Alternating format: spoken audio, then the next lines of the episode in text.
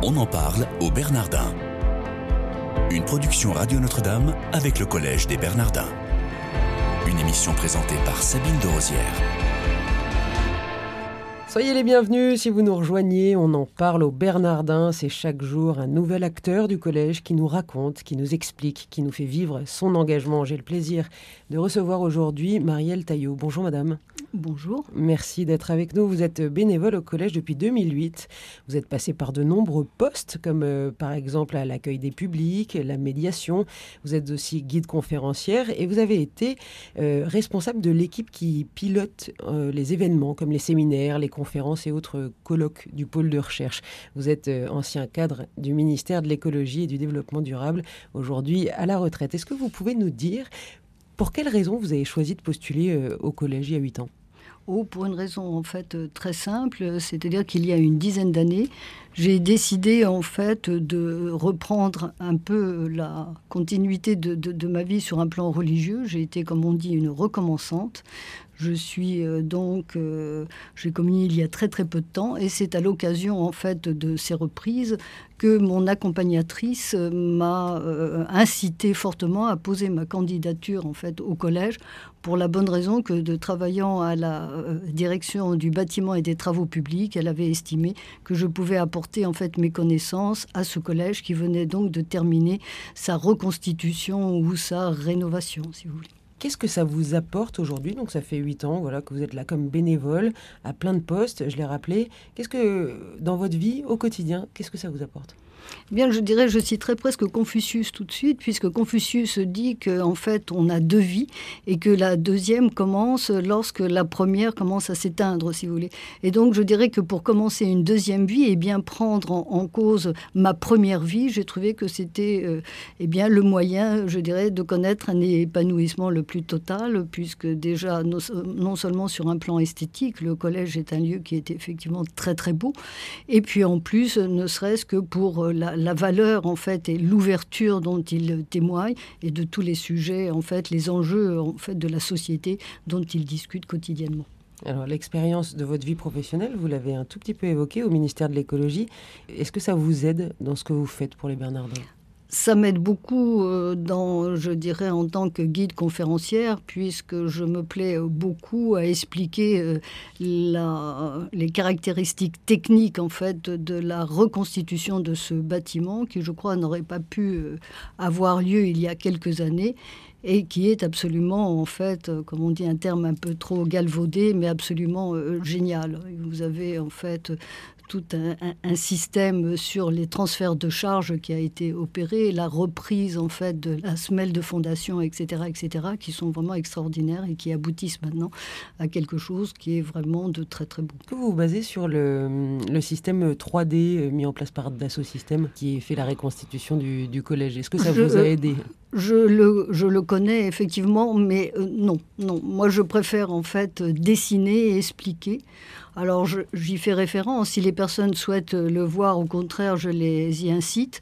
Mais pour moi, ce qui est beaucoup plus parlant et beaucoup plus explicite, ce sont les, photos de la véritable, euh, en fait, opération technique. C'est-à-dire que si on peut voir la façon dont on a utilisé les vérins, la façon dont on a euh, monté les cardans pour couper les piliers, si vous voulez, c'est ce côté qui beaucoup plus matériel qui, me parle plus, en fait. Pour les auditeurs qui aimeraient euh, découvrir ou redécouvrir le collège avec vous, est-ce que vous pouvez nous donner un petit avant-goût? C'est-à-dire, euh, comment est-ce que vous commencez vos visites, par exemple?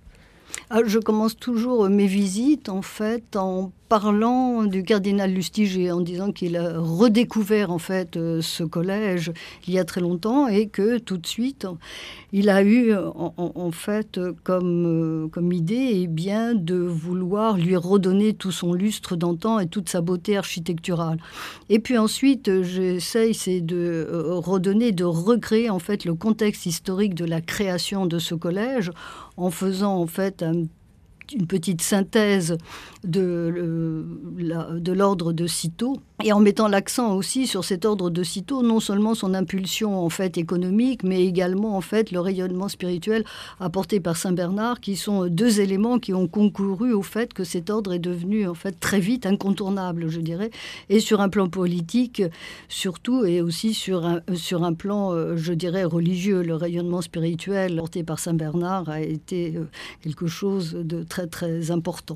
Est-ce qu'on sait euh, pourquoi, euh, justement, euh, les cisterciens ont choisi, c'était au XIIIe ou XIVe siècle, de s'implanter à cet endroit-là? Disons que la première école créée par les cisterciens a été dans un lieu qui était très décrié par les dignitaires de l'ordre, puisqu'elle était située dans le Val d'Amour, donc cela ne faisait pas très très sérieux. Et donc Étienne de Lexington a acheté ensuite au couvent Saint-Victor le clos du Chardonnay pour édifier le collège. En combien de temps a été édifié Alors c'est très très amusant, c'est 5 ans. 5 ans au Moyen Âge, 1248-1253, et 5 ans au XXIe siècle, 2003-2008. Eux, à l'époque, ils ont mis que 5 ans. C'était dans un marais, c'était au cœur d'un marais quand même.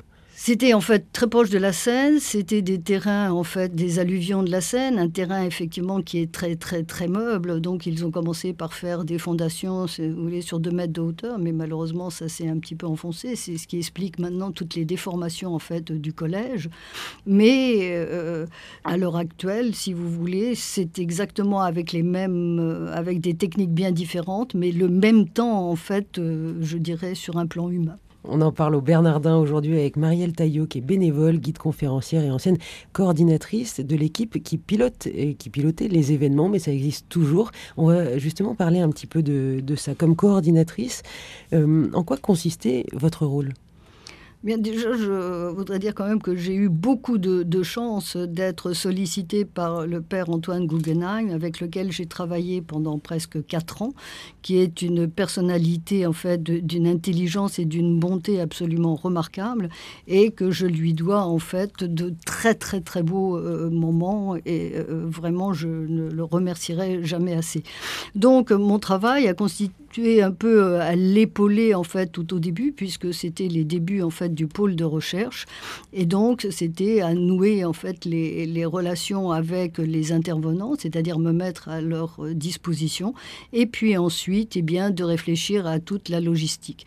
Et c'est pourquoi, étant donné que la majorité des dames qui sont pilotes sont des dames qui sont comme donc bénévoles, mais dont certaines n'avaient jamais travaillé, il m'est apparu utile, en fait, eh bien, c'est de rédiger un guide à leur intention de façon à pouvoir, en fait, synthétiser tout le phasage en fait logistique d'une opération. Donc tout le mode opératoire, tout le mode vous avez créé tout ça et comme ça maintenant tout le monde peut s'en servir pour apprendre le métier. Voilà. Qu'est-ce qui a été le plus difficile à ce poste? Je crois que c'est une question d'humilité, c'est-à-dire que vous avez affaire à des personnalités. J'ai eu la chance de rencontrer Madame Bachelot, mais comme aussi en fait François Cheng ou, euh, euh, Monsieur Schweitzer, le PDG de Renault. Donc ce sont des caractères très très euh, différents. Et ce qu'il faut surtout avant tout, c'est s'effacer, si vous voulez, pour vraiment leur faciliter non seulement l'accès du collège, mais aussi pour que leur intervention se passe dans les conditions de convivialité, de détente, et bien le mieux possible. Donc vous êtes ce qu'on appelle les gens de l'ombre un peu. Vous êtes aussi euh, très impliqué dans le département judaïsme et christianisme, qui est en partenariat avec l'Institut universitaire des études juives Elie Wiesel. Euh, vous êtes une passionnée du monde juif? Alors là, c'est une histoire personnelle qui est un petit peu euh, particulière. C'est-à-dire qu'en fait, dans mon enfance et jusqu'à l'âge de 30 ans environ, si vous voulez, ma famille, j'avais une grand-mère catholique, mais le reste de ma famille et tous mes amis, en fait, étaient, juifs. Donc euh, j'ai mis un certain temps, si vous voulez, à reprendre mon indépendance aussi, en fait, sur ce plan. Mais j'ai gardé euh, naturellement une petite partie, si vous voulez, de mon cœur très sensible, en fait, au monde de juif que je connais euh, assez bien, car en fait, à une époque, je crois que je suis allée plus souvent dans une synagogue que je n'allais à l'église. Donc d'où votre intérêt pour ce département Et donc mon intérêt pour ce département. Vous organisez un séminaire qui sera euh, consacré euh, au masculin et féminin dans les civilisations du, livre. Alors oui, là, c'est euh, e-, effectivement ce séminaire, c'est sa deuxième année. donc nous allons terminer cette année, conclure tout au moins par euh, un, colloque en fin d'année. Et c'était vraiment très très intéressant de voir comment pouvait être ressenti en fait, notamment la place de la femme. Alors j'avoue que euh, moi, naturellement, étant femme, j'ai eu un peu tendance à avoir euh, une interprétation un peu féministe, si vous un voulez. léger tropisme. Voilà. Et donc, euh, naturellement, ce n'était pas tout à fait, en fait, cela. Mais c'est de, de, de, voir quand même la, façon dont est appréciée, appréhendée, en fait, la, la, femme dans les deux religions. Et nous avons eu donc à cet effet plusieurs interventions, et notamment des interventions où on pouvait parler de Madame Simone de Beauvoir, qui elle a été un féminisme exacerbé, et Madame Amado Lévy, euh, qui elle, au contraire, avait une position beaucoup plus conservatrice, disant que en fait il n'y avait pas de femme, que l'altité c'était la complémentarité du couple. Donc deux approches effectivement très différentes. Alors une table ronde hein, qui conclura euh, ce séminaire consacré au masculin et féminin dans les civilisations du livre. Table ronde qui sera le 17 mars prochain, 2016, et un colloque le 7 avril 2016 à l'Institut euh, Élie Wiesel. J'ai une dernière question. Quel est votre meilleur souvenir au Bernardin ah, mon meilleur souvenir euh, au Bernardin, c'est l'exposition de euh, Claudio Parmigiani, qui était absolument une œuvre absolument fantastique, extraordinaire.